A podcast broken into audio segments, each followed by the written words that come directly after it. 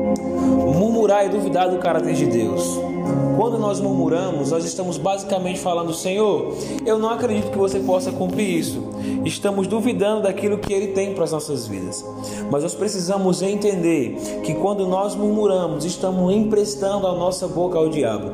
Quando nós murmuramos, nós estamos colocando a nossa vida nas mãos do diabo, porque é a legalidade que ele tem para entrar. E a Bíblia diz que ele veio para uma coisa, ele diz que a Bíblia diz que ele veio para matar, roubar e destruir. Então quando nós murmuramos das situações, quando nós murmuramos ao Senhor, nós estamos colocando a nossa confiança na mão do diabo e não em Deus. A gente está dizendo basicamente: eu acredito que o diabo pode matar, eu acredito que o diabo pode botar enfermidade, eu acredito que o diabo pode pegar na minha vida financeira. Você não está dizendo que Deus vai fazer, você está dizendo que o diabo já fez na sua vida. Então, nós precisamos entender: a murmuração é para o diabo, mesmo que a fé é para Deus o mesmo que a ação de graça é para Deus.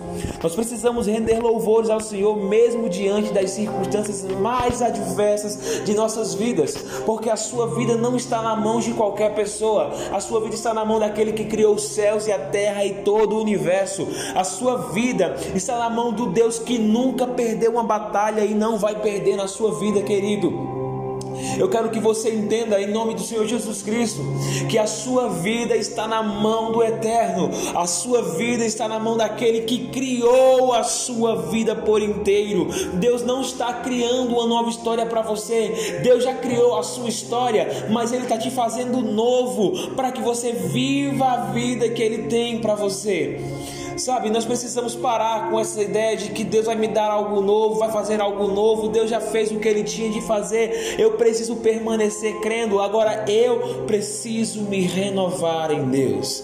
Eu preciso colocar a minha fé nele, parar com a murmuração, parar de declarar o que eu estou vendo e começar a ver aquilo que eu estou declarando, porque isso vai mudar a minha história, porque isso vai mudar a minha vida e não não falar dos problemas. A fé ela não nega a existência, mas a fé não fala dele. A fé não fala, querido, não nega que exista um quadro clínico. A fé não fala que exista um quadro financeiro adverso. A fé não fala que não existe nada disso, mas ela diz que apesar disso, apesar disso, existe uma esperança, existe uma convicção, existe, queridos, uma vitória que é certa. É isso que eu e você nós precisamos entender. Sabe, não murmure, não empreste a sua boca ao diabo, sabe? Porque tudo que você fala, absolutamente tudo que você fala, ele é nutrido por dois reinos.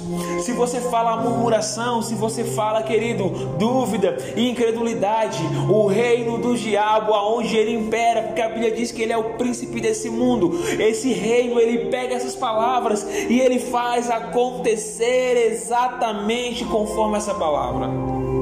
Mas se você fala fé, se você fala aquilo que você está acreditando, se você fala a palavra de Deus, o que a palavra de Deus diz a respeito sobre a tua vida, amado, o reino de Deus vai trabalhar e cumprir cada uma dessas palavras na sua vida. Não dê lugar ao diabo. Não permita que o inimigo das nossas almas receba nenhum tipo de palavra que ele vai poder usar contra você. Se levante em fé, se levante em fé e faça acontecer na sua vida conforme a sua fé. Deus te abençoe em nome de Jesus.